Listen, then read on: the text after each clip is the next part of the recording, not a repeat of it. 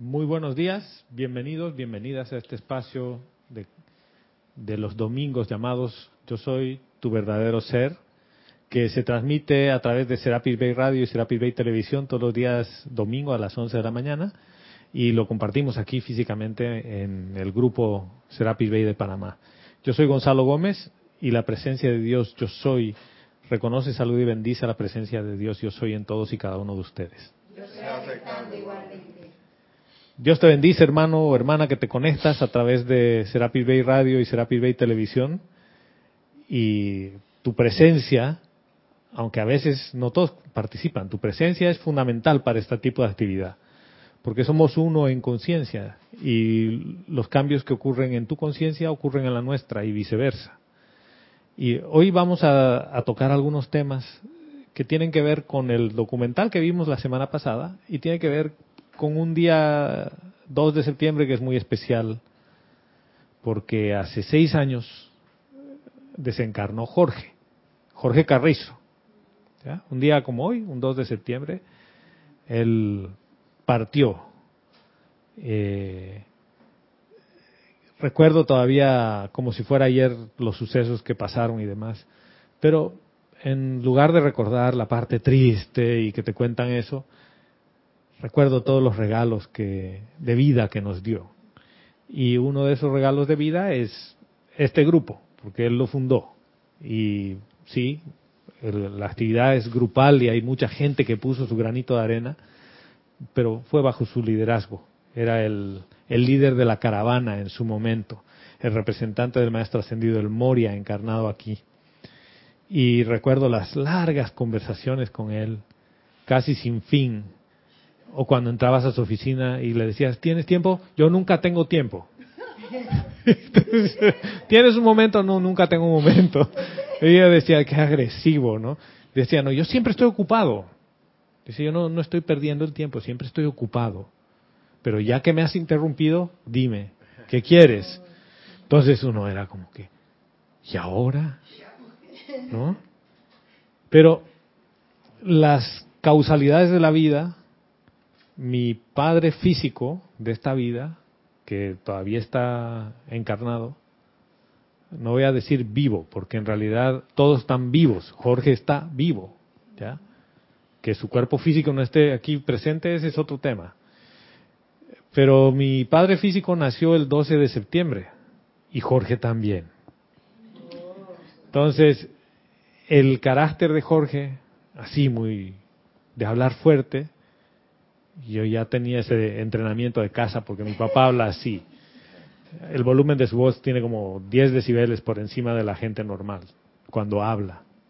Y cuando grita tiene como 50 por encima, ¿no? Entonces, mi, mi, papá es arquitecto y muchas veces yo iba a algunas construcciones y había un albañil en el quinto piso haciendo algo que no debía y desde la planta baja él le gritaba, pero todo el barrio se enteraba que el albañil no había hecho algo bien, ¿no? Pero le escuchaba, porque hay gente que no, no tiene ese volumen de voz. Y Jorge, curiosamente, tiene o tenía ese volumen de voz y ese mismo estilo. Entonces, cuando a mí me decía eso, yo igual entraba a su oficina y lo interrumpía. Y a veces esa breve interrupción de una pregunta se convertía en una, dos o tres clases por ahí mismo. Entonces, ese tipo de atención personalizada que te puede dar un líder de, de caravana o un instructor como él, yo estoy agradecido con él doquiera que esté. Porque muchas veces se convertían en conversaciones íntimas, privadas de, de tus problemas. Pero no era un psiquiatra, un psicólogo que te decía, ajá, ajá, sí, no. Él siempre volvía a la enseñanza. Y volvía con dos cosas, dos herramientas que él siempre usaba y yo las recuerdo mucho. La página 7 y la página 4. La 7 del libro de instrucción de un maestro ascendido y la página 4 de Misterios Develados. Entonces, yo lo que tengo para hoy es un poquito conversar en esa línea. Es conversar en la línea de, de las perlas, de los diamantes que nos ha dejado. Y les puedo decir, si yo sigo aquí, en Panamá, en gran medida es por Jorge. por no decir, él hizo el cambio, ¿no? Pero bueno, entonces, eh, hermano, hermana, que, que, tú escuchas también por Serapis Bay Radio, televisión, Verónica está en los controles, que me he olvidado decir, ¿no? Ella está al mando de los controles. Eh, tenemos Skype para que nos puedas hacer llegar tus comentarios. Skype, eh, el usuario es Serapis Bay Radio, Serapis Bay Radio. Y si tienes algo que quieres compartir que te marcó la vida de una forma fundamental de un cambio, de crecimiento, lo puedes hacer. Y dices, Jorge me contribuyó en este cambio. Pero concreto. Porque le pregunto aquí, Gladys me dice, todo, todo, todo. Le digo, pero Gladys, algo específico. No, es que fue todo, me dice. Desde los palazos hasta los besos, fue todo, todo. Es que no había un palazo de él que no que esté desprovisto de enseñanza. Yo conozco padres que gritan a sus hijos por gritarlos, no por corregir nada. Y ese palazo viene con resentimiento. Los palazos estos venían revestidos de amor y tú dices, pero qué, ¿cómo puede ser que me, me acaba de dar una cachetada y estoy agradecido por la cachetada? O sea, ¿qué, ¿qué ha pasado? No es cachetada física, por supuesto, era una cachetada humana, emocional. Y cuando él te decía, es que tú tienes un tronco de personalidad y eres un arrogante. Y si no se rompe esa tu carcasa, esa tu coraza que tienes, yo no puedo llegar a ti. Y yo, wow. Después eso quedaba dando vueltas ahí en el CPU por días. Tanto así que el año 2003 vinimos a comprar libros con Vero a, a Panamá por un tema de un viaje laboral. Y fuimos a Akira con, con Jorge en San Francisco y nos atendió Jorge, estábamos con mis suegros, los papás de Vero, y nos vendió los libros. Y nos dio las clases por ahí mismo. Y cuando se abrió la oportunidad de venir a trabajar a Panamá, allá por el 2005 que me ofrecieron para venir el 2006, Vero y yo estábamos, vamos, porque hay enseñanza, hay grupo, sí, dale. Y llegamos y de hecho que Vero empezó el 2006 antes que yo a ir a las clases. Y eh, quizás estoy con, con Gladys, ¿no? De que a Jorge se le agradece todo. Hasta aprendí a bailar. O sea, uno diría, pero ¿y tú cómo aprendiste a bailar? Si yo tenía dos pies izquierdos. Y él organizó un taller de ritmo, donde nos, nos ponía salsa, nos ponía rock and roll y decía, encuentra el uno. Y uno decía, pero ¿qué es encontrar el uno? ¿Cuál es el encontrar el uno? Dice, es que esto es la enseñanza. Dice, cuando tú bailas, está él marcándote el ritmo y siempre hay el primer beat, ¿no? Decía, si tú no puedes encontrar el uno, ¿cómo vas a encontrar el uno dentro de ti? porque tu corazón te está marcando cada latido el beat, ¿no? Yo soy, yo soy, yo soy. Y él encontraba todos los mecanismos para llevarte a la enseñanza. Y esto, todo esto existe de alguna manera porque su corazón era muy grande para eso. Y bueno, de eso se trata. Entonces les voy a leer lo primero, que era la página 4. Dice, la ley eterna de la vida es lo que pienses y sientes, eso traes a la forma. Y allí donde está tu pensamiento, allí estás tú, porque tú eres una conciencia y aquello sobre lo cual meditas, en eso te convertirás. Acabamos de ver un documental el, domingo pasado, donde los médicos y los científicos escriben mucho sobre esto, sobre cómo tus pensamientos afectan a tu cuerpo, a tu cuerpo físico, cómo tus pensamientos determinan cómo es tu vida. Pero aquí nos los pone el Maestro Ascendido San Germain como la ley. Dice, esta es la ley eterna de la vida.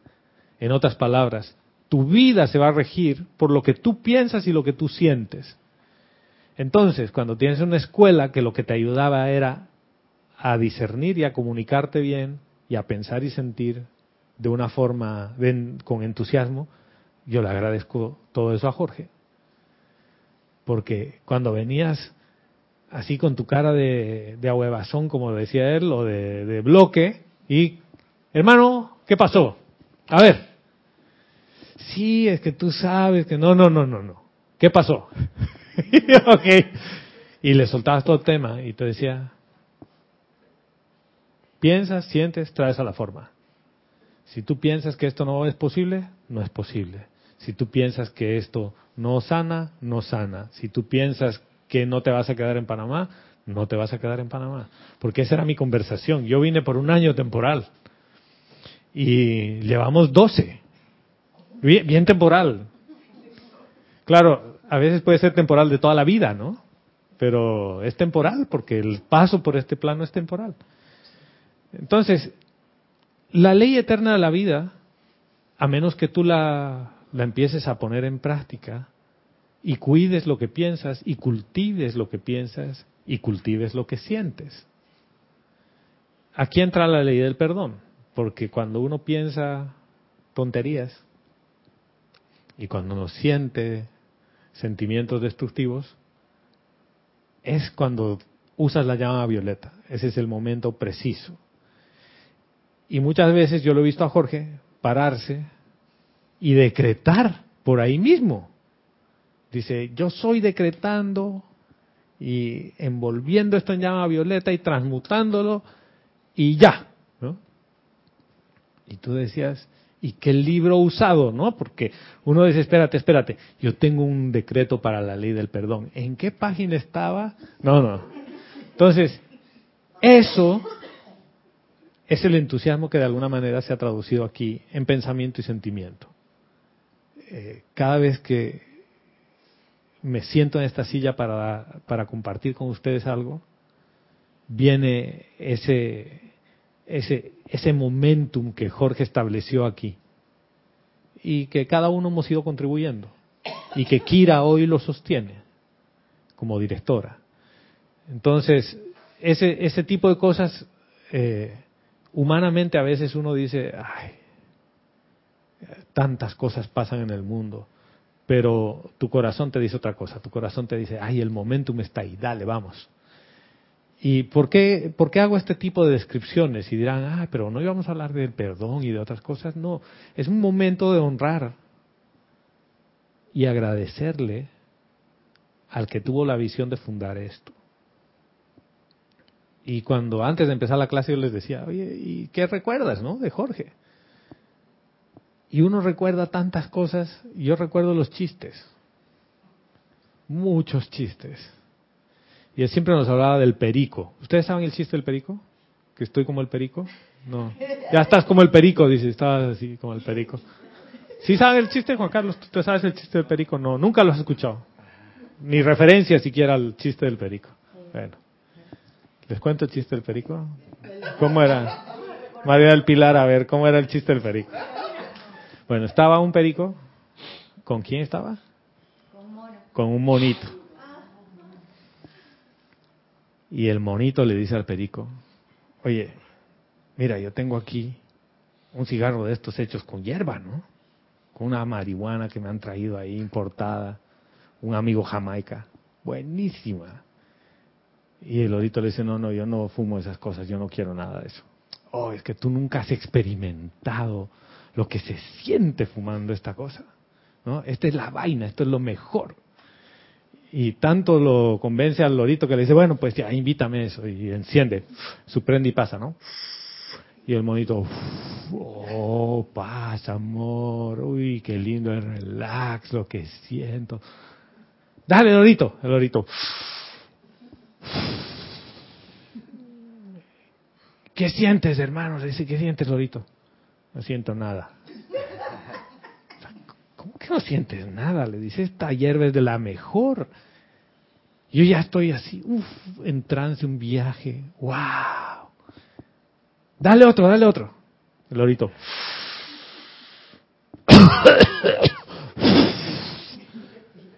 El lorito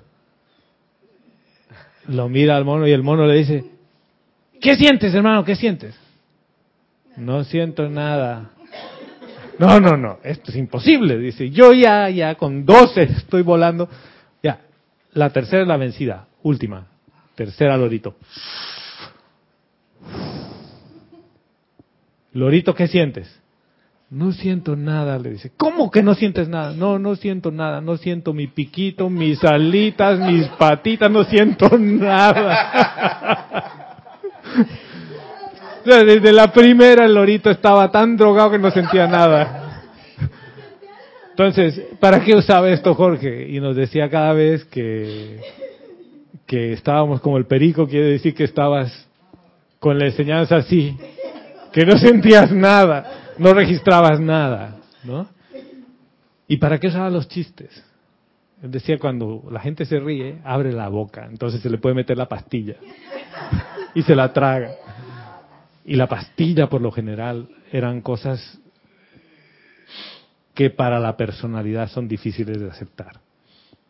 Y una de las cosas difíciles de aceptar es que tu mundo hoy está construido con base a lo que piensas y sientes. Y las cosas que no te gustan de tu vida, tú las has traído pensando y sintiendo de una manera, incluidas las enfermedades. Entonces, cuando a alguien tú le dices eso, le salen unas garras así, como de tigre y te hace imposible. Y por la misma línea, Jorge te decía, pero si tú elegiste venir aquí, Tú elegiste a tu papá, a tu mamá, todo, y la gente decía, no, no, no, no. Eso no puede ser. Yo estaba como el perico eh, para haber venido aquí. Y sobre todo cuando uno tiene una vida en la que supuestamente sufre. Pero tú has elegido a tus padres y a, tu, a tu padre y a tu madre. Tú los has elegido en el mundo de probabilidades era lo mejor que tú podías tener para venir. Entonces, esto viene de la mano de que piensas, sientes, traes a la forma, y esto viene mucho antes, antes de que encarnes. Tú ya trajiste a la forma, el mundo de la forma, desde tu familia y tu cuerpo físico, todo eso vino por atrás. Ya sabías que te ibas a encontrar con ellos. Solo que viene el famoso velo de Maya y nos olvidamos. Y no tienes memoria. Pero de alguna manera tu corazón siempre te recuerda que estás en el lugar con la gente que deberías estar. ¿Quién no quiere a su mamá? A pesar de todo. Dice, madre solo hay una, ¿no? Ahora sí la quiero, dice, porque en una época yo no la quería.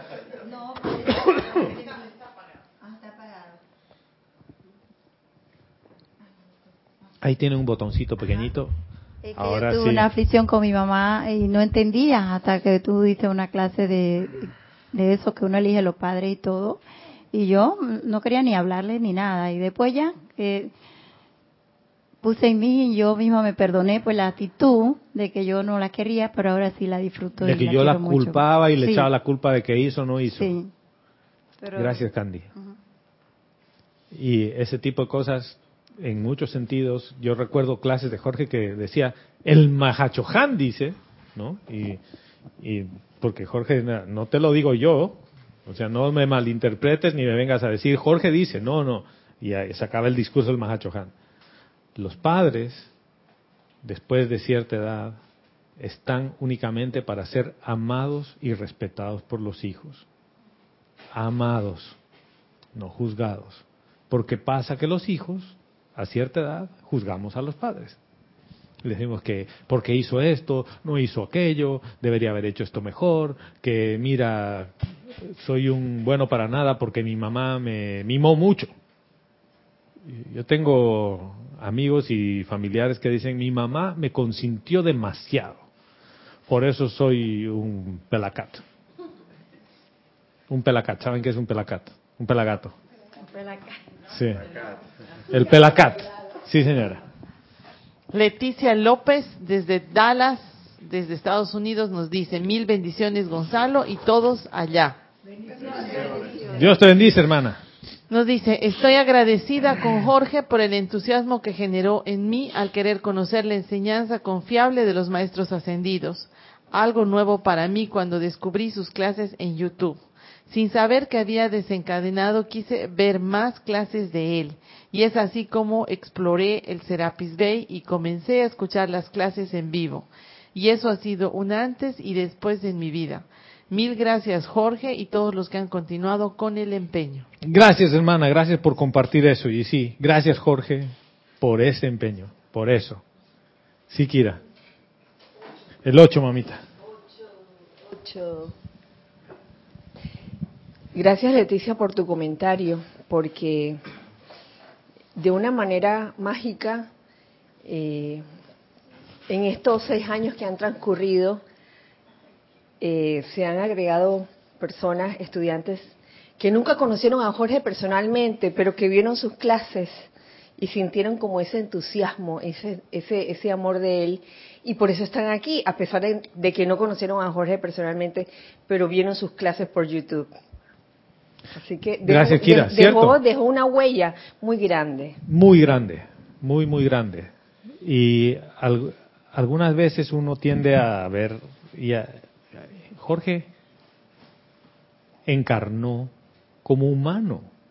Y hay gente que dice, ah, sí, pero esa parte no me gustaba. Bueno, dime, ¿quién te gusta al 100%? Nadie. ¿Por qué? Porque tu mente, tu forma de pensar y sentir hace que no te gusten ciertas cosas. Pero el momento en el que tú quitas esas cosas de ruido y ves la huella de lo que ha dejado, Jorge ha dejado una huella gigantesca y como Leticia dice, en gente que ni siquiera lo ha conocido en persona, lo ha visto por YouTube. Gracias, amada presencia, por la tecnología y por la Internet. Señora, ¿algo más? No. Ya. ¿Alguien de ustedes que quiera compartir algo o están como el perico? Así. Sí, a veces uno está como el perico, pero no se preocupen. Entonces, él después nos llevaba al verdadero consejero. Y el verdadero consejero es un discurso del libro Instrucción de un Maestro Ascendido.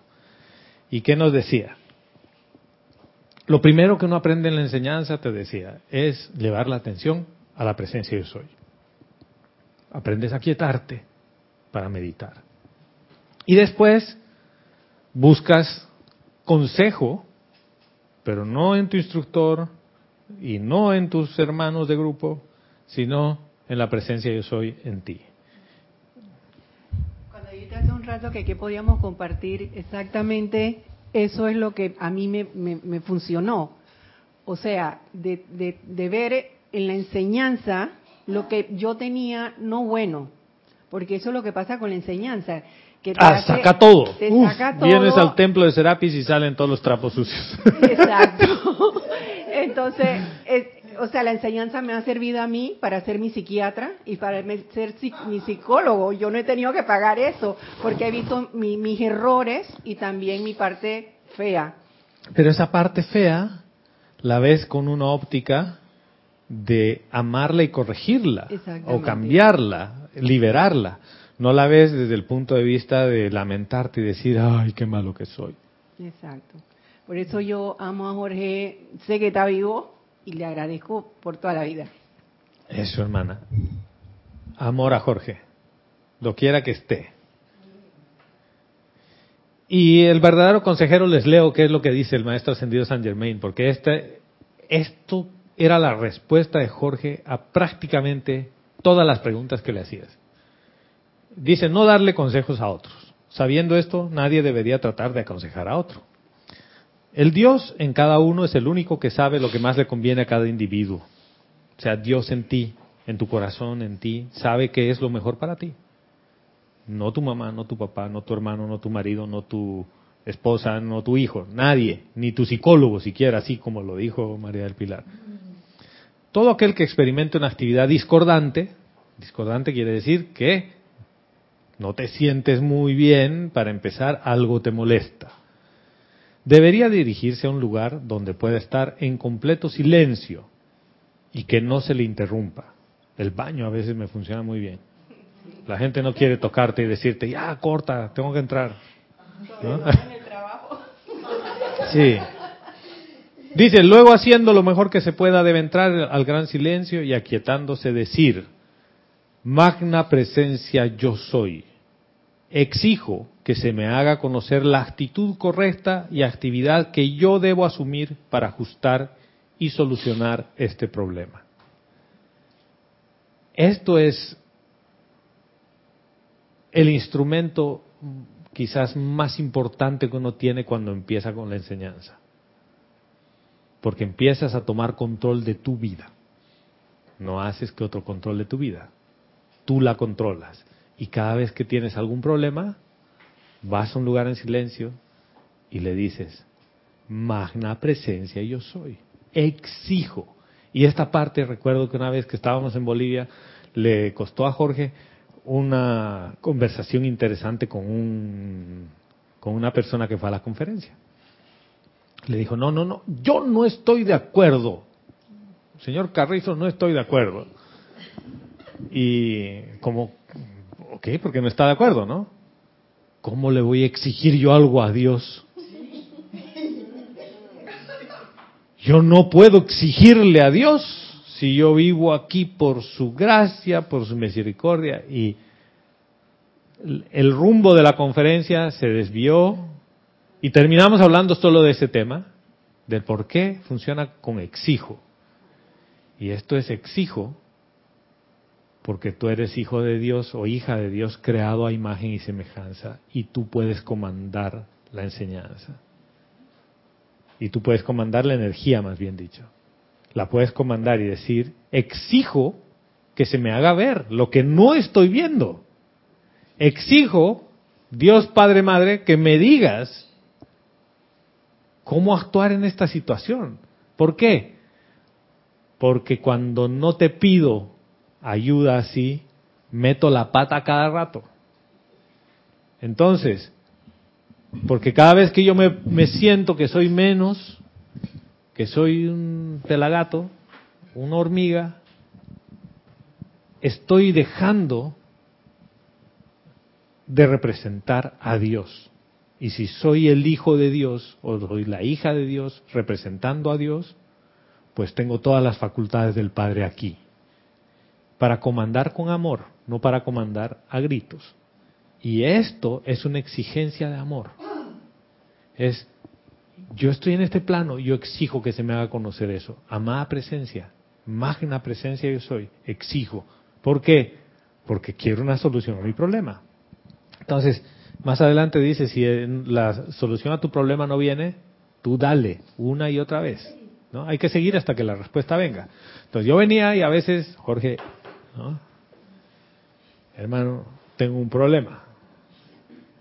¿Y cuál era la primera respuesta de Jorge? Ha sido al cuartito, ¿no? Y ahí está la página 7. ¿Qué dice la presencia en ti? Yo eh, estoy un poco sordo. Y quiero pedirte ayuda. Y él decía, bueno, ya que me lo preguntaste, ya que me estás pidiendo ayuda y no has podido resolver tu problema de ir, yo te puedo ayudar. Pero nunca era la primera opción ayudarte. Siempre era, bueno, ¿hiciste la página 7? Sí. ¿Y, ¿Y qué dice? Es que estoy medio sordo. No, no, no, no, no. Esa no es respuesta. A ver, volvamos un paso atrás. ¿Qué dice? ¿Cómo lo has hecho? Entonces, después de preguntarte todo eso, te ayudaba. Y casi siempre sus consejos de, de 10, 9.5 eh, vamos a dejar el 0.5 humano para no decir que era perfecto, porque después la gente me dice, lo estás endiosando. ¿No? Y, y todas las veces sus, sus sugerencias, miren, nosotros con Vero cambiamos a nuestros hijos de colegio por el entusiasmo que Jorge nos mostró por la escuela donde sus hijos estudiaron. Y lo hicimos bien. Gracias por eso, ¿no? Pero esas son las cositas que van de la mano de la enseñanza. Gladys, tú, tú estabas lista, hermana. Es que cuando, hablando de la conferencia que la persona decía que le exijo a Dios, ¿no? Eh, me vino a la mente, es como cuando uno está niño, que uno se acerca al papá y la mamá y está como ahí, como cuando está pidiendo un juguete, que siempre Jorge ponía ese ejemplo, que el niño pide y pide el juguete hasta cuando los padres ah, claro. Eh, ceden. Y entonces hay muchas veces que uno no sabe qué hacer y uno va del papá y la mamá, mira qué tal cosa, y comienza uno a llorar, ¿no? Y entonces le está exigiendo al padre y a la madre que lo ayuden a uno a, solucionar algo. Y eso es lo que estamos haciendo cuando le exigimos la presencia de yo soy. Por eso lo dicen los maestros. Ahora, mira, no es que le exiges a la presencia, y ese es el otro tema. Hay que leer con, con atención. Dice, magna presencia yo soy, exijo que se me haga conocer la actitud. O sea, la exigencia es que yo conozca. No, sé si lo ven. No es que le dices, Padre, exijo que arregles todo y yo sigo. No, no, no, no. Le dices, exijo que yo conozca la solución. O sea, eso tiene que ver conmigo. No tiene que ver con, la presencia de Dios yo soy. Le estás diciendo, amada presencia, yo quiero comprender qué debo cambiar para resolver este problema. O sea, esto es, ¿sabes qué? Tengo una indigestión terrible.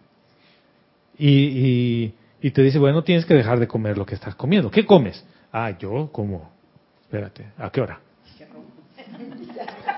Desayuno, frituras, ¿no? Y una arepa, una arepa más buena he comido el otro día. Uf, tiene chicharrón metido ahí en la... Tiene chicharrón en la masa, una reina pepiada, ¿no? Y, pero con frita, frita, con queso, ¿no? Gouda y todo. Bueno, ese es, esa es la de media mañana. Y tomo mi espirulina, porque no puede faltar la espirulina, ¿no? Y tomo un cafecito con leche, y después el jugo de naranja, porque la vitamina C no puede faltar y de almuerzo a de almuerzo un mondongo. ¿Sí? Entonces, después de todo eso, el médico, el gastroenterólogo, el nutricionista te dice, ¿y usted no ha considerado cambiar su dieta? No, no, no, no, no, tú no me puedes quitar la arepa. No me puedes quitar el mondongo. No, no, no, no. Entonces, eso es exactamente esto, ¿ves? Le estás diciendo, exijo conocer cómo resolver esto y te dice la solución es fácil usted deje de comer arepa todos los días deje de comer eh, sobre todo jugo de naranja café con leche mondongo y arepa no es una combinación muy buena para su cuerpo usted no no no no no espérate espérate claro Coca-Cola con unas gotitas de limón porque claro porque la Coca-Cola me ayuda con la digestión. Es que también sirve para quitarle el óxido a los tornillos, pero ese no es el problema. ¿No? Ese no es el problema. Yo, por si acaso, soy, soy un Coca-Cola adicto recuperado. Entonces, esto lo que te está diciendo es que parte de mi dieta yo debería cambiar. Y yo quiero saber, y cuando te muestran gráficamente lo que hace la Coca-Cola, lo que hace el mondongo y todas las cosas en tu organismo, tú dices, creo que ya no quiero comer esto.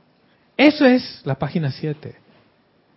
Y cada vez que venía a cualquier cosita, Jorge decía, ¡eh, la página 7! Y él sacaba así de la manga, la página 7. Y mucha gente, ¿y qué es esa famosa página 7? ¿Por qué? Ya, ya tiene su vida propia, ¿no? la página 7 o el amante es número 2 o el número 3. Ese momentum de esas cosas que se quedaron grabadas en la conciencia de muchos son eso. Se refiere a esa parte de la enseñanza. Y Jorge, lo quiera que estés, gracias hermano. Gracias desde lo más profundo de mi ser. ¿Nadie más? Bueno, este es Vero entonces. Vero, desde la cabina. Yo, yo le quisiera agradecer donde esté infinitamente por toda la pureza que él era. Él era una persona que tú sabías, o sea, era claro, era transparente. Oh, totalmente. Y esa era una enseñanza para, para mí muy grande. Gracias, Jorge. Gracias, Kira. Mira, Kira nos ha traído además la tarjetita del verdadero consejero. Si les puedes dar, por favor, ahí a ellas. A ver, Kira. Eh, Kira tiene la página 7 así ya lista, impresa y todo. Ahí, ahí tienen cada uno su... su... Gracias, Kira. Entonces, nadie quiere compartir nada. Todos están como el perico realmente así. Ah, es que yo no me esperaba eso. Sí, es que, ¿saben qué? Hay cosas que uno puede prepararlas, ¿no? Y conversaba un poco con Kira antes, ¿no? Y sí, podríamos hacer un panel y no sé qué, y venir aquí. Sí, pero hay otras cosas que cuando te, la, te agarran en frío son más reales porque no tienes tiempo de preparar la estantería, la vitrina. Cuando te preguntan así, sin que tengas preparación, sin anestesia, sale lo que tu corazón tiene para decir ese, ese instante. Y han pasado seis años desde que Kira está al mando del, del, del barco. Y gracias Kira por eso. El barco sigue aquí. Y, sigue creciendo. Y gracias Gonzalo, y gracias Vero, y a todos los hermanos que siguen aquí. Pilar, Candy, Roberto por allá, Raquel, Gladys, eh, Mati, y ahora estos tres hermanos que, han, que están llegando a las clases. Gracias por estar aquí. Ah, muy bien. Brenda, Juan Carlos y Yesmelín. Yesmelín es un nombre único. Pero sabes que cada uno, Juan Carlos también es único y Brenda es única. No hay dos Juan Carlos, no hay dos Brendas, aunque hay muchos que se llamen igual. Y esa es otra cosa que Jorge nos enseñó a ver, que tú eres único, que no importa lo que nadie te diga. Dice, no, todos piensan así, así decía yo no, no me metas en el, en el combo Sí, porque nosotros, eh, eh, eh, decía, no nosotros, eso piensas tú, yo no pienso igual, porque te da la libertad de pensar tú como tú, nadie más. Y lo que piensa en este momento Brenda, nadie más que Brenda lo está pensando. Y eso te hace única, te hace hija única, amada por Dios. Sí. Una de las cosas que él nos decía no mira el patio ajeno creyendo que es más verde que el tuyo. Ah. Para insistirnos en mira para dentro de ti. Decía, ¿por qué, ¿por qué estás distraído viendo el jardín del vecino para ver si le crece mata y hierba mala? ¿Por qué no estás ocupado de tu jardín cortando tu hierba mala? Decía, para eso sirve la llama violeta. Y era como que, ¿y, a qué hora haces esas esas vinculaciones de, de, discurso, ¿no? Porque te podía estar hablando de Rubén Blades y te salía porque la llama violeta y todo, todo hacía sentido, o sea, todo así, decía, eso es sin costura, ¿no? Esa unión no tenía costura. Otra cosa decía cuando nos hablaban, no mates al mensajero, mate ah, mensajero.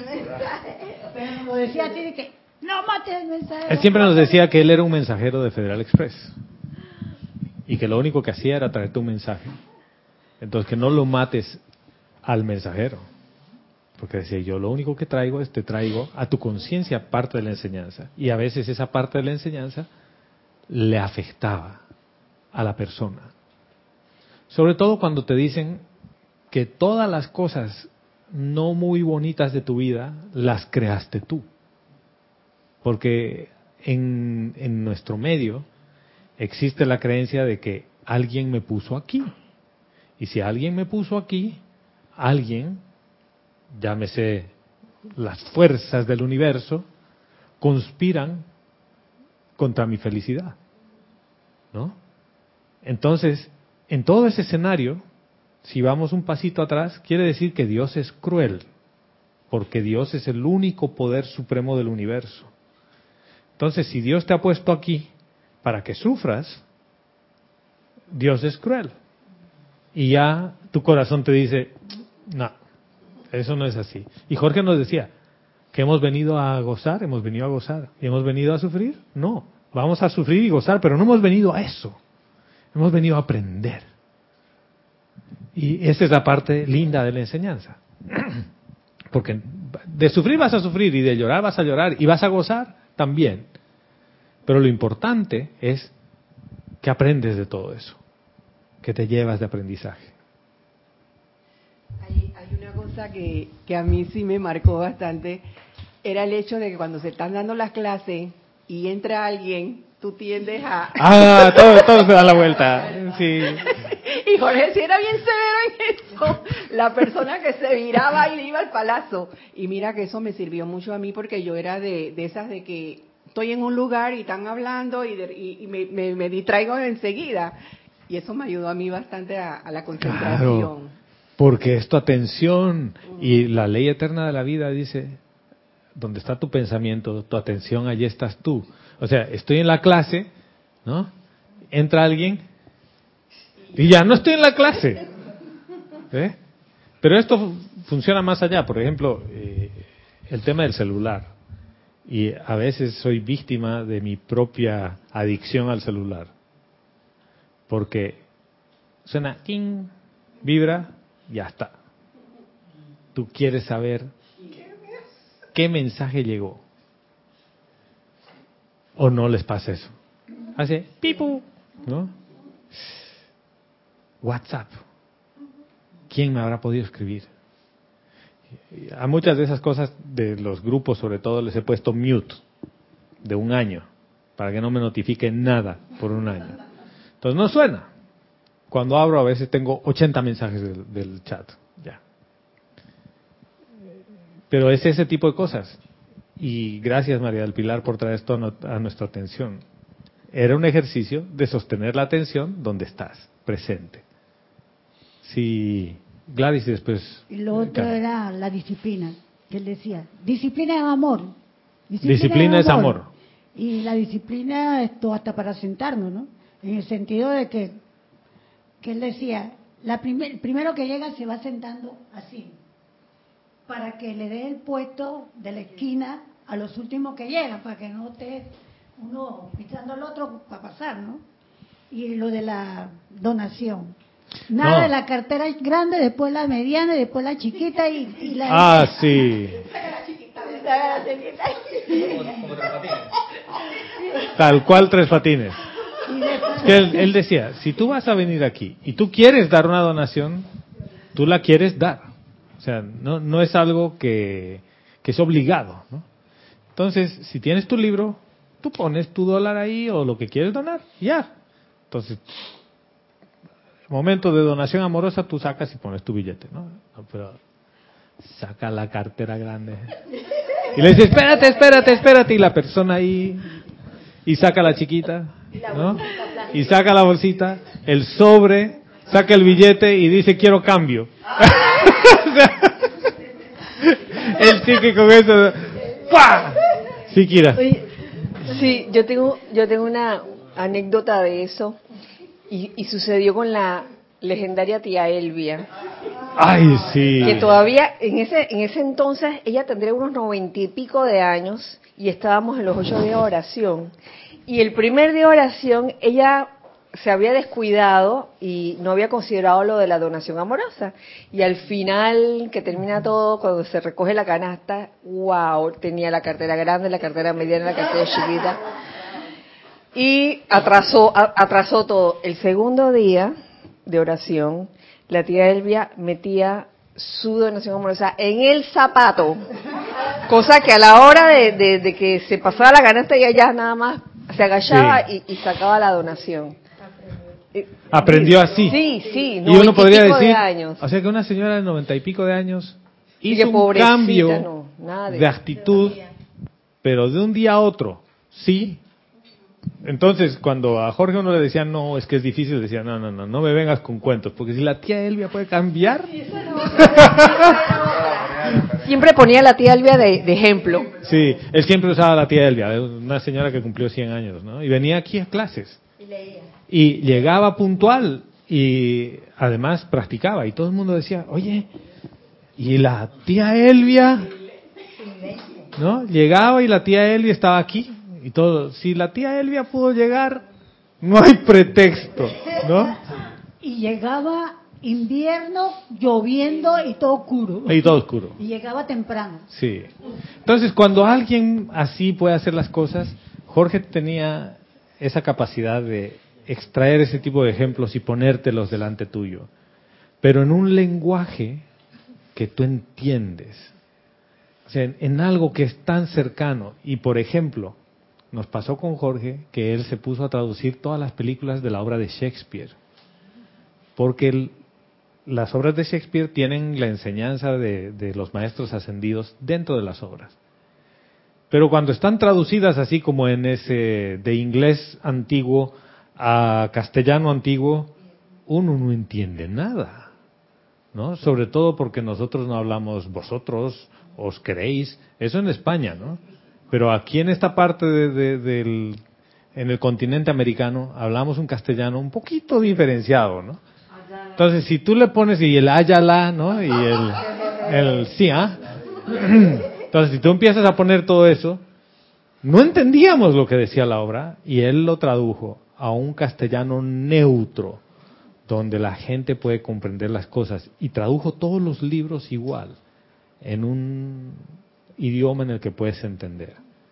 Y justamente ese, ese tipo de cosas son las que han cambiado todo el rumbo de la enseñanza. Sí, señora. Varios comentarios. Uh, oh, Nos dice Susana Bassi desde Montevideo, Uruguay. Dice bendiciones Gonzalo y a todos. Dios te bendice, hermana. Nos dice, has traído tantos recuerdos del de momentos con Jorge y el chiste del perico me llevó al viaje al Cristo de los Andes. Solo tengo agradecimiento por ese peregrinaje y el tiempo compartido, un cambio de conciencia en mi vida y gracias a todo lo que sostiene este empeño, en especial a Kira. Gracias, gracias Susana, gracias Kira, gracias Jorge. Gracias Susana. Angélica, Angélica Valenzuela desde Santiago llegó el reino angélico, ¿ves? Dice, Dios te bendice, amado Gonzalo, y mil bendiciones a todos los amados hermanos presentes en la clase. Dios te bendice, hermana. Dice, quiero comentar que yo recuerdo de Jorge su inmenso amor para todo y todos los seres humanos, pero especialmente con nosotros los estudiantes, estuviéramos donde fuera. Ahora me doy cuenta que él era yo soy en acción. Lo otro que tuvo un impacto profundo en mí fue su inmensa humildad y que él en todo momento no estaba nos estaba enseñando. Siento que uno de los mayores privilegios que he tenido en mi vida ha sido conocerlo y los momentos que viví junto a él. Siempre desde mi corazón le agradezco infinitamente la oportunidad de conocerlo y todo lo que nos dejó. Dejó una huella profunda y lo amo con todo mi ser. Jorge es lo más cercano a un ejemplo de maestro ascendido que he podido sentir, siendo siempre confortador y manifestando la presencia yo soy. Gracias, hermana. Gracias porque cada cosa que pones de Jorge es así, fue así. Y uno dice, sí, es lo más cercano a un maestro ascendido. Sí, ¿tenía su lado humano todavía? Sí. Ah, ¿Eso quiere decir que pueden convivir las dos cosas? Sí. Porque a veces cada uno de nosotros tiene sus marrumancias, pero eso no opaca el hecho de que el momento en el que tú brillas y tú amas, eso suma. Y ese, ese confort que habla Angélica. Él cuidaba muchos detalles de cosas que uno no podría darse cuenta, sobre todo en el día a día. Él se daba cuenta qué cosas te gustaban. Dice, ah, mira, te gusta el chocolate, hermano. Es, es como, nunca estaba con el CPU apagado de decir yo no estoy viendo. Y yo recuerdo un día estábamos en un peregrinaje y yo he debido tener una cara de que se me caía la baba, ¿no? De una capa, una capa violeta. Y me dice, pruébatela, hermano. Me dice, si te están yendo los ojos ahí. Y me puse la capa, una capa violeta con una capucha. Increíble la capa. Y me dice, llévatela, te la regalo. Yo no, Jorge, no. Ni siquiera sabíamos cuánto costaba, ¿no? Y después le digo, me dice, si de verdad quieres la capa, te la regalo. Y yo eché para atrás y dije, no. Después de mucho tiempo, dije, ¿yo por qué rechacé la pinche capa? ¿Yo por qué rechacé la capa? Y la, la explicación fue muy lógica, ¿no? ¿Para qué necesito una capa de lana en Panamá? ¿De qué frío me voy a abrigar? Porque era una capa para salir en un clima frío, una capa gruesa. Pero era el violeta, si ese violeta Saint Germain. No, ese tipo de detalles. Yo puedo, puedo extender la clase hasta el 12 con esos detalles, pero no. Sí, Candy. Bueno, yo estoy muy agradecida por el, empezando por lo que tú dijiste, el taller de ritmo. Ahí fue que vine a entender lo que era el uno. La decía que marcar el uno era marcar, eh, conectarse con su presencia. Y me acuerdo cuando nos estaba haciendo la práctica que Gladys y yo no nos salía ritmo, nos ponía en la pared párense ahí para que ustedes vean cómo es, marquen ahí, ahí, ahí. Y después un día estábamos ahí practicando en los cantos, es que Gladys y Candy son re verdes, y nos ponía así, nos hacía así. Y yo eso me llamó, me llamó, me llamó mucho la atención. Y de verdad, empecé de ese momento a meditar sobre el ritmo. Y lo pude y lo pude poner en práctica en todo en ese momento en mi trabajo en eso el ritmo te ayuda para, para el momentum. Con el ritmo tú vas a formar un momento. ¿En, dónde? En tu trabajo, aquí en el grupo, que a veces uno no era constante. O, sea, yo no era constante, venía una vez o venía siempre tarde. Eso era una actitud. Y eh, eso me, me ayudó mucho para cambiar mi vida. Y otra parte, por ejemplo, yo antes era muy cuentera. Un cuentito se lo echabas a todo el mundo, todo el mundo. Y Jorge siempre decía, no me eches tu cuento, yo quiero ver tu rastro. Y yo meditaba sobre eso, sobre esto. Y ahora, de ese tiempo acá, es que yo estoy entendiendo lo que eh, la diferencia que hay entre echar los cuentos y un rastro de la actitud de uno. Sí, porque yo, yo, yo hice, yo hice, yo hice, y yo, yo, yo voy a hacer, y voy a hacer, ya vas a ver, mañana voy a bajar de peso. Sí. Yo conozco el cuento. Pero ya me está Sí, yo, yo, claro, vas a ver. Voy a tener six pack como cuando tenía 17 años y voy a estar bien fit y pasan cinco años y no pasa nada. O sea, es mejor callarse, decía, y de, vete al gimnasio todos los días, haz tu régimen alimenticio y vuelves y la gente va a decir, oye, mira. Y eso tenía que ver con la arrogancia, ¿no? Que uno habla, abre mucho la boca a veces. Pero al abrir la boca, y al soltar el cuento, piensas, sientes, traes a la forma. Y eso él siempre tenía presente. Y esa es una parte de la enseñanza fundamental. Lo que piensas y sientes, traes a la forma. Y muchas veces tu atención está en lo que no quieres, en lo que no te gusta. Dices, ay, ¿y si me va mal? ¿Y si no me alcanza? ¿Y si, y si, y si después el banco me cobra? Lo siguiente es, ring. Sí, señor, eh, le hablamos del banco. Pero si tú lo has venido pensando todo el tiempo, lo has traído a la forma. Entonces, ¿dónde se corrige esto? Cambiando los pensamientos que tienes. Sí, señora. Nora Mabel Mariñac nos dice, bendiciones Gonzalo y a todos. Dios te bendice. Dice, quiero expresar gracias eternamente a Jorge, lo conocí en una semana de peregrino ya hace algunos años. Su forma de ser, sus palabras me quedaron grabadas en mi corazón y hasta ahora continúo desde la distancia unida al grupo Serapis Bay. Gracias también a Kira y un abrazo grande. Gracias hermana, gracias por tus palabras y por compartir con nosotros. ay, perdón. Las semanas del peregrino, esa es otra de las cosas que él creó y nos nos hizo una diferenciación justo cuando vinieron unos, unos estudiantes de Bolivia y hizo la, diferenciación entre peregrino y turista. El turista va a sacar foto, ¿no? Quiere selfie. Jorge, una foto. Foto con Jorge, ¿no? El peregrino no le interesa la, la foto. le interesa lo que queda en su corazón. Y como de una situación así, él sacó enseñanza que ha, ha rendido fruto por mucho tiempo. Porque a veces uno tiene el, el chip de entrar a algo, que puede ser una práctica espiritual, religión, lo que quieran, con una mentalidad de turista. El turista que va de paseo, no quiere comprometerse a nada. Entonces, lo único que nos decía Jorge, el peregrino quiere estar allí, no quiere estar de paseo. Hay una diferencia abismal. El, de, el que va de paseo va, dice, ya vi y me voy, y voy, busco otra cosa nueva. El, el otro no, y dice, tú no puedes vivir tu vida como turista. Tu vida necesitas vivirla como un peregrino. Y el peregrino va a tener cuestas, va a tener partes más difíciles que otras, pero quiere estar allí, quiere vivir su vida. Y ese es el sentido que cada uno tiene de su vida. Siquiera.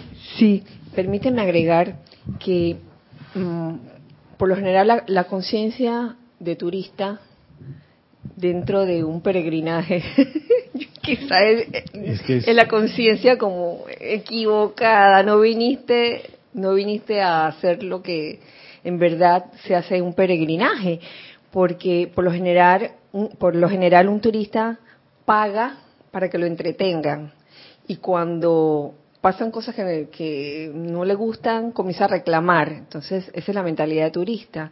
En cambio, la mentalidad de peregrino es una mentalidad siempre presto a aprender de cada situación, en vez de reclamar y, y, quejarse de todo lo que ocurre y que no le guste. Uno ve el vaso medio vacío y el otro lo ve medio lleno. Gracias, Kira.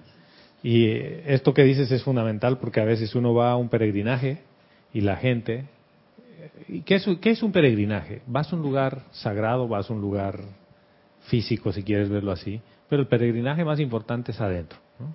es ir hacia adentro. Pero en este tema de ir a un lugar físico, hay gente que piensa que van a salir fuegos artificiales de la montaña y dices, ay, es que aquí es un lugar sagrado y esperan poner su celular en modo selfie y que atrás salgan unas luces y unos rayos. Y no salen las luces ni los rayos. ¿no? Dice, ah, me has traído hasta aquí para nada, ¿no? Cuando hay otros que van y no tenían ni la camarita ni nada y dice, wow, he visto todos los fuegos artificiales del mundo porque mi corazón se sentía lleno.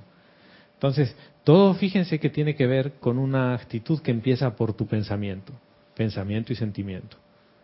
Y por lo general el turista espera algo, el peregrino no. El peregrino está abierto a lo que viene. El turista dice, aquí dice primero la pirámide de Giza, ¿no? Después voy a ir a ver la tumba Tutankamón a Luxor, ¿no? Y después dice crucero por el Nilo. Y no me ha dado crucero. ¿Dónde está el crucero? Devuélvame mi plata. Si estarías con una conciencia de peregrino, vas y dices, no hay crucero. ¿Por qué no hay crucero? Porque se dañó el crucero. Y te dicen, pero le ofrecemos darle un paseo en globo aerostático. Dice, wow, nunca he ido en globo. ¿Eh? Ese es un tema que la enseñanza te lleva por, por ahí, con las cosas diarias de tu, de, tu, de tu vida. Cosas que generalmente a veces uno las toma con mal ánimo y que después las puedes tomar y decir, wow, qué bien, qué interesante, ¿no? Eh, nos ha tocado con Vero esta semana una semana interesante en ese sentido, ¿no? Eh, hemos ido a ver un inmueble y unas, unas cosas que han quedado un tanto deterioradas, ¿no? Entonces, lo primero, y sobre todo yo, me ha entrado pues el modo humano de queja, ¿no? Qué cagada, ¿no? Y después, conversando con Vero, me dice, Qué lindo. Podemos renovar todo. ¿Lo ves? Ve que uno puede tener la actitud de que esto no sirve, pero un solo pensamiento y te dice, qué bueno, qué bueno que esto está mal. ¿Por qué? Porque puedo comprar uno nuevo. mejor. ¿No te parece una cosa chévere? Y eso, aunque parezca que no, viene por un tema de formación de esto, de la enseñanza. Sí, señora. Nélida Romiti desde Buenos Aires nos dice bendiciones a todos. Dios te bendice, Nélida. Es mucho lo que tengo que agradecer. Un sello en mi vida fue. Por el año 2003 más o menos, caminando por Madrid, le consulté por algo laboral profesional. La respuesta de Jorge fue, di siempre la verdad. En principio dije, no siempre se puede. Luego lo puse en práctica y se produjo una gran liberación. Te amo y Dios te bendice, Jorge Carrizo, donde quiera que estés. Así es, hermana. Gracias por compartir con nosotros, Nélida. Yo conocí a Nélida en Madrid, en un peregrinaje con Jorge. Y ella es de Argentina y ahora está en Argentina. Sí. Patricia Liendo desde La Paz, oh. Dice. Patricia es la hermana de Vero. Mi hermana. Por eso, y ella ha venido muchas veces por aquí. Dice, hola Gonzalo, Dios los bendice a todos, mil bendiciones. Dios te bendice, hermana. Algo que recuerdo de Jorge es cuando decía, ve la escritura en las, paredes, que al principio no entendía qué era eso. Él tenía una mirada más allá y nada se escapaba de su perspicacia, muy real. Ahora siempre busco las escrituras en las paredes. Gracias, Jorge Carrizo. Gracias, gracias, Pati, por eso. Jorge decía que él tenía un profesor en colegio, ¿no? Que decía, o, no, no, o habla arameo o es bruto, ¿no? Y como yo no hablo arameo, ¿qué queda? ¿Qué queda? Es bruto, ¿no? Le decía al estudiante. Y él siempre traía ese, ese ejemplo y decía, eso me ha marcado la vida porque el profesor decía, o yo hablo, arameo o usted es bruto, ¿no? Y como yo no hablo arameo, ¿qué queda? Que usted es bruto, ¿no? Y muchas veces usaba ese ejemplo para decirnos lo de la escritura en las paredes. ¿Y qué es lo de la escritura en las paredes? No es que sales y ves los grafitis que hay en el pintados en la pared, porque no, todas las paredes tienen grafitis, ¿no? Decía, son las cosas más sutiles que no están a primera vista, pero que tienes muchas evidencias de que eso es así. ¿no? Y por ejemplo, una serie que le encantaba para eso era Doctor House, porque Doctor House siempre veía la escritura en las paredes, lo no evidente. yo recuerdo un capítulo de Doctor House que va un tipo y le dice, eh, tengo un problema, doctor, porque toda mi piel, todo, estoy todo naranja. Tipo estaba totalmente naranja y no sé de qué padezco. Y le escribe la receta y demás y le dice, ve qué hace tu mujer porque te debe poner cuernos. El tipo, es como que, ¿qué tiene que ver tener la piel naranja con los cuernos, no? Y dice, tú estás sano. Y él no entendía, pero vaya, averigua y la mujer le ponía los cuernos y le dice, ¿y usted cómo sabía que mi mujer me era infiel? Porque tenía el amante de siempre. Le dices, obvio, si tu mujer te amaría, como, dice, como decías que te ama, te habría dicho que dejes de tomar tanto jugo de zanahoria y tantas pastillas de betacaroteno que te están volviendo naranja. Hace rato te lo habría dicho, deja de tomar eso. Tú dices, Doctor House, ¿no? Entonces, Jorge tenía ese tipo de cosas que te decía, y, nos ha enseñado aquí a ver eso, y eso muchas veces en las clases va permeando. La gente empieza a ver lo no evidente. Dices, pero si eso ha estado todo el tiempo allí, ¿por qué yo antes no lo veía? Y a eso le llamaba el toque del chamán. Porque a veces viene alguien y te toca aquí y ves, oh, wow, pero eso siempre ha estado así. O sea, el que ocasionó todo este problema en mi vida fui yo. ¿Por qué? Por comportarme así. Quiero cambiar. Y ahí es donde hacías el cambio. Sí, señora. Angélica de Chillán, Chile. Oh, ahí ve el reino angélico completo. Oye, es, es causal, ¿no? El reino angélico está en Chile y eso yo nunca lo habría visto así. Las dos angélicas son de Chile. Nos dice, Dios te bendice Gonzalo y a todos los presentes. Dios te bendice, hermana. Ya que nos has dado la oportunidad de hablar, pues quiero decir que pasé por las tribulaciones de amor de Jorge, en las cuales lloré, pataleé, resentí, luego perdoné y me di la oportunidad de comprender que era la mejor templanza para el estado de conciencia que yo tenía. Su servicio fue paternal, un padre que guiaba con fuerza. Sin embargo, ahora entramos a una nueva, el servicio maternal a través de Kira. Y algo discrepo en lo que dices. Ella no sostiene, no sostiene lo que dejó Jorge. Yo siento que ella permite, con su estado de conciencia, a que la enseñanza sea a través de la gracia. Esto es lo que siento, formas distintas de guiar, ambas necesarias. Ahora siento que esta guía a través del plano humano está completa, servicio paternal y servicio maternal. Gracias a ambos guías. Gracias, hermana, y acepto tu discrepancia. Y gracias por las palabras.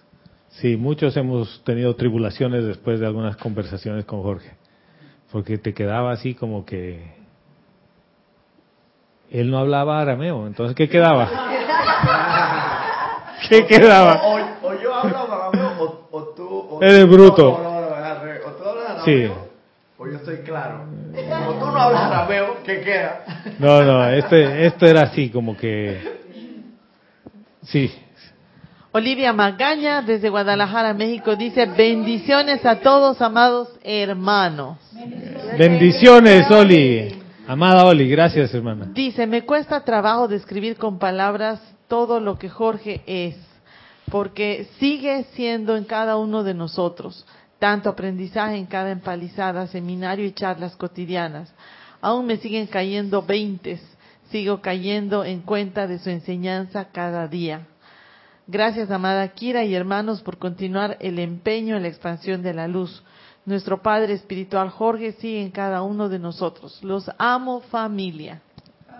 Te amamos, hermana. Igual. Y hermana, así tal cual algo que me voló la cabeza es que en el idioma quechua, que se habla en varios lugares en, los países andinos, no existe la palabra amigo ni conocido. La única que existe es hermano o hermana. O sea que ellos no pueden tratar a su prójimo con otra palabra que no sea hermano o hermana.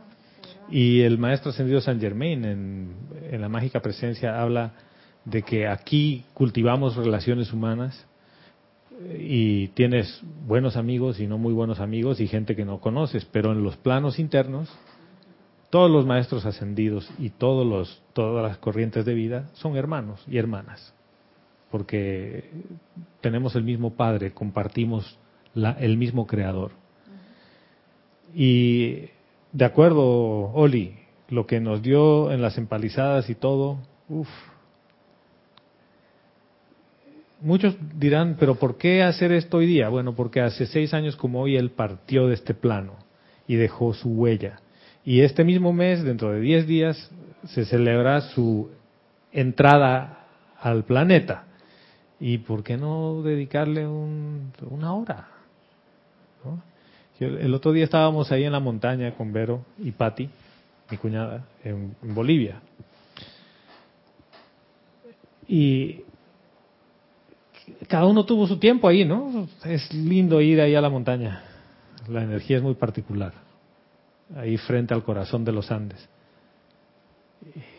Y, yo estaba conversando con Jorge, le digo, hermano, ya, estamos aquí, mira.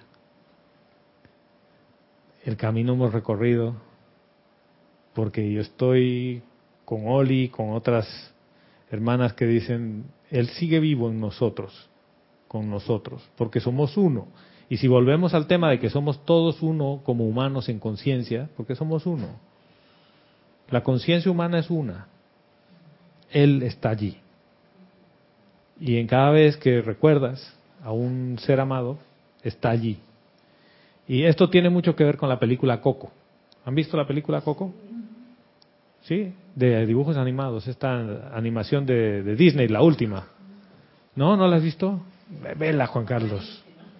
Es, bien mexicana porque trata de los, del Día de los Muertos y de la fiesta que hay en México. Pero eso tiene más que ver con algo que a veces uno no quiere recordar sus cosas del pasado, porque le traen dolor, le traen cierto tipo de cosas y es necesario sanarlas, traerlas y recordarlas con amor. Porque al final el camino que te ha construido la vida, que te trae hasta hoy, incluye esas partes en las que uno ha podido llorar. Y para cerrar la clase, que en realidad no ha sido clase, ha sido más un tema de una conversación. El conversatorio de María del Pilar.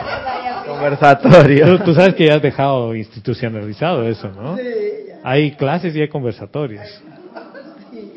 Bueno, la verdad, yo eh, he estado repasando en mi, en mi cabeza qué podría, qué podría haberme marcado de Jorge pero la verdad es como comparto con, como dice Oli, son tantas cosas que en su momento viví con él, ya sea directa o indirectamente, porque en realidad iba a sus clases, asistía a sus clases, él tenía una clase pública y una privada, una no privada, una de instructores de los y recuerdo que un tiempo fueron los sábados y después lo... Él tenía martes y sábados y después lo movió a miércoles y domingo. Y, y este espacio era de Jorge. Correcto. Entonces, y bueno, la que era en los sábados yo iba y no faltaba en, ninguna de las veces que en mi vaivén, pues volvía y, estas cosas, ¿no? Volvía al mundo y después regresaba acá a la enseñanza y todo lo demás. Eh, pero poniéndome a pensar, entre otras cosas, pues Jorge también me apodó Mandri, de Mandril, que viene de Mandril.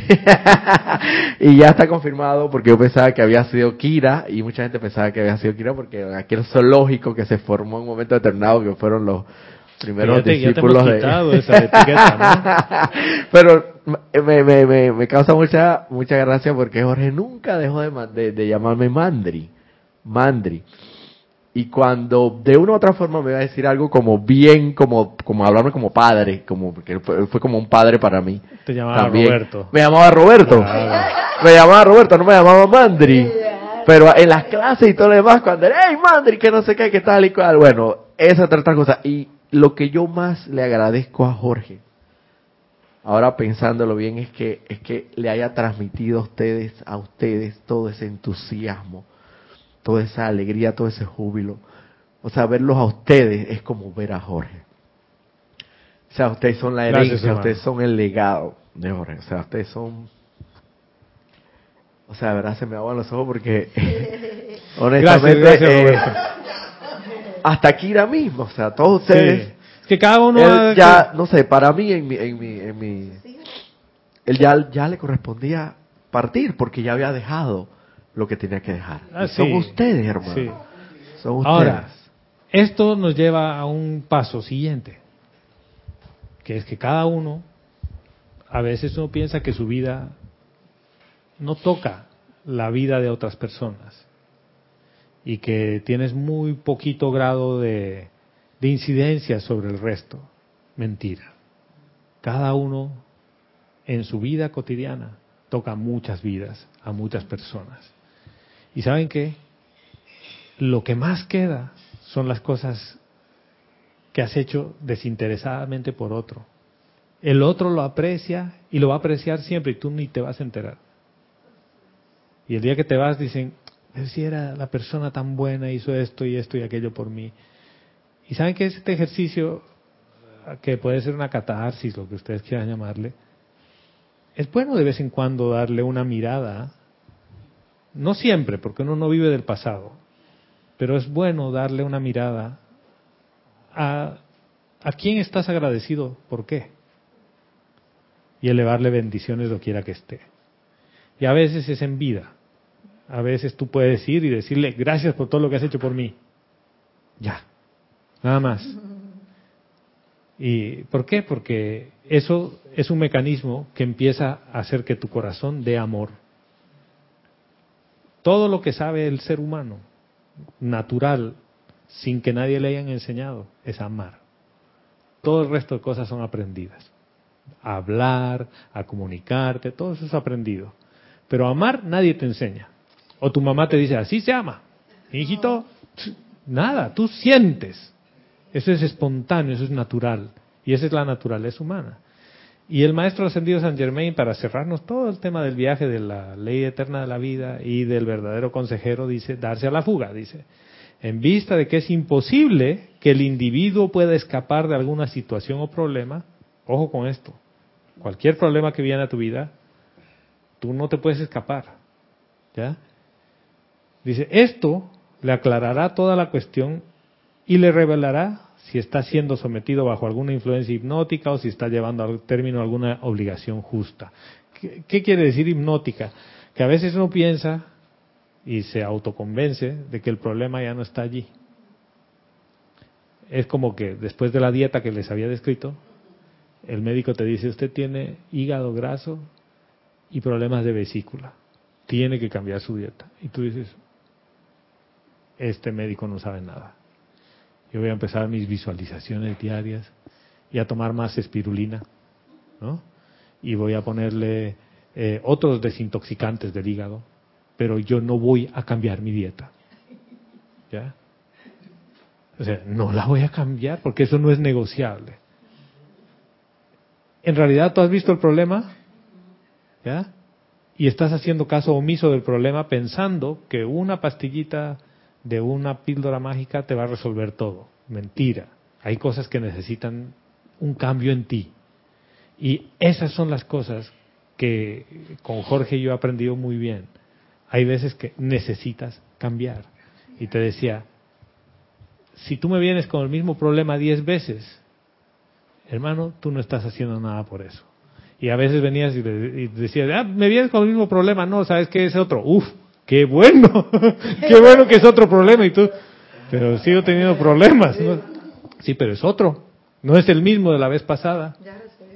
Quiere decir que has dejado de escapar. ¿Y qué es dejar de escapar? Es reconozco que tengo un problema y voy a la fuente de toda vida, a la presencia de yo soy, y le digo, exijo que me digas cómo resolver esto. Yo exijo saber la solución. Yo quiero conocer la solución.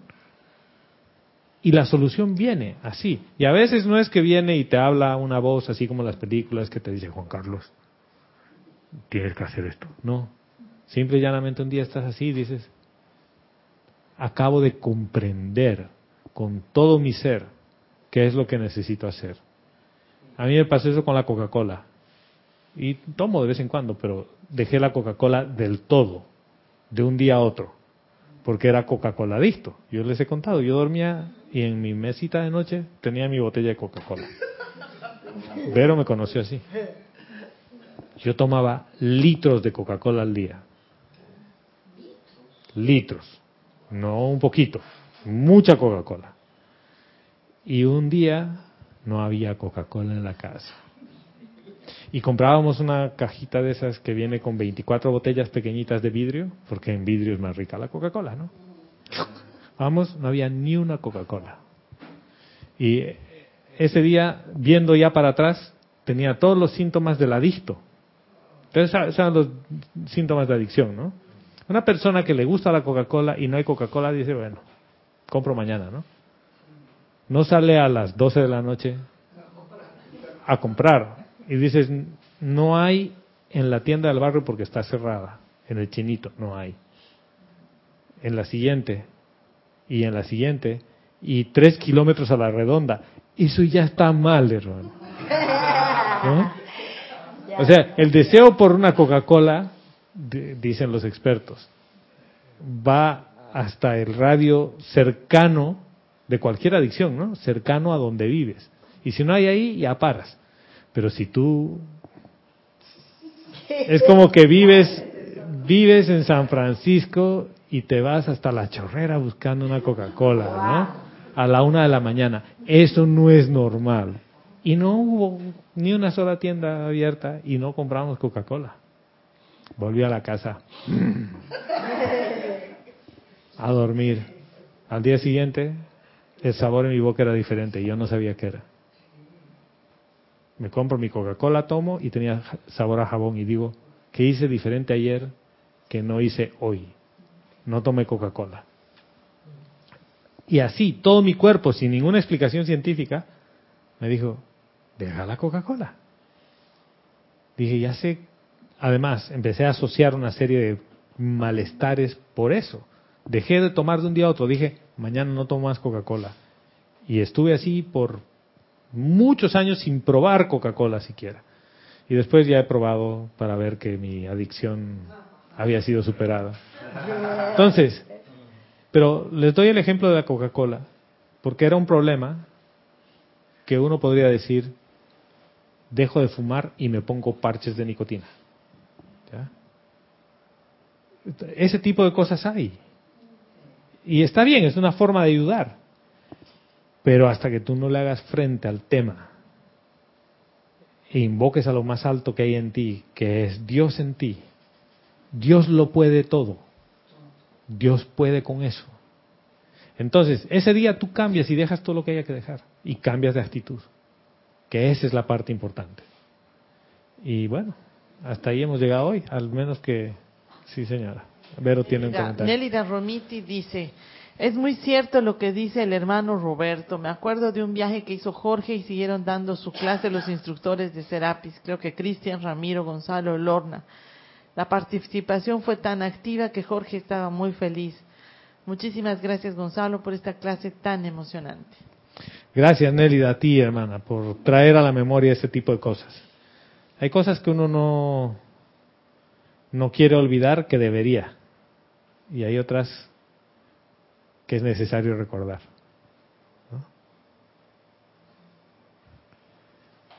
Muchas gracias a todos y todas por estar presentes aquí hoy día. Hemos recuperado unos elementos que son fundamentales, la página 7 y la página 4. Página 7 de instrucción, eh, página 7, el verdadero consejero que tiene su hojita y ya, y hasta ahí. Y el otro, la ley eterna de la vida, que está igual en el sitio web. Y hasta el próximo, la próxima vez que nos volvamos a ver, mil bendiciones.